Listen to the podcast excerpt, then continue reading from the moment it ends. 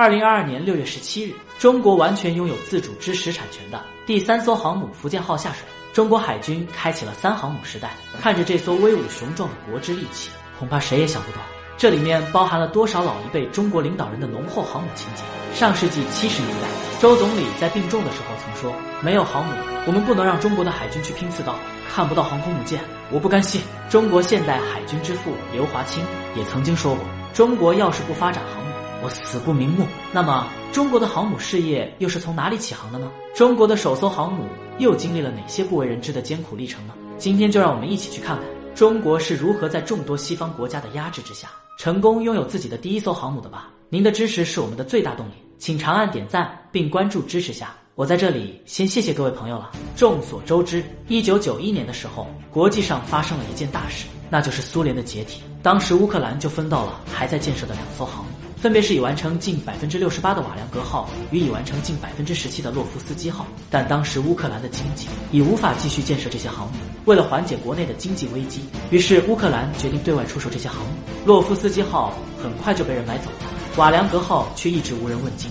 美国想引诱乌克兰将其拆解，而俄罗斯则想以废铁的价格收购。无疑，这两项提议都被乌克兰否决。当乌克兰要卖航母的消息传到国内后，首先并没有购买的意向，在贺鹏飞的力荐下，终于同意购买。但面临的问题足以让人难以克服。首先是资金问题，要一下子拿出这么多美刀还真不容易。而且美国还在警告乌克兰，这艘航母不可以卖给中国。假如以贺鹏飞的身份去购买，几乎很难成功。这时，有人向他推荐了香港创绿公司的董事长徐增平。徐增平也是军人出身，退伍后下海经商，以商人的身份购买，就可以避开其他人的注意力。得知贺鹏飞要购买航母后，徐增平满口答应，并在澳门注册了一家名为澳门创绿旅游娱乐有限公司，以将瓦良格号打造成旅游设施，用作商业船舶为由，与乌方商谈，最终以两千万美元的价格成交。就在这时，美国出现了。他们得知瓦良格号的买主是中国商人，立马向乌表示卖船可以，但船上的武器是禁售的，必须全部拆除。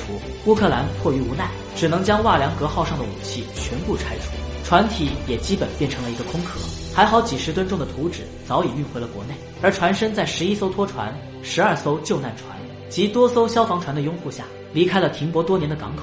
然而他回国的路又有多艰难呢？将他比作玄奘西行，一点都不为过。在土耳其的百般为难下，他又是如何离开黑海唯一的通道——博斯普鲁斯海峡的呢？请看下集《瓦良格号不平凡的道路》。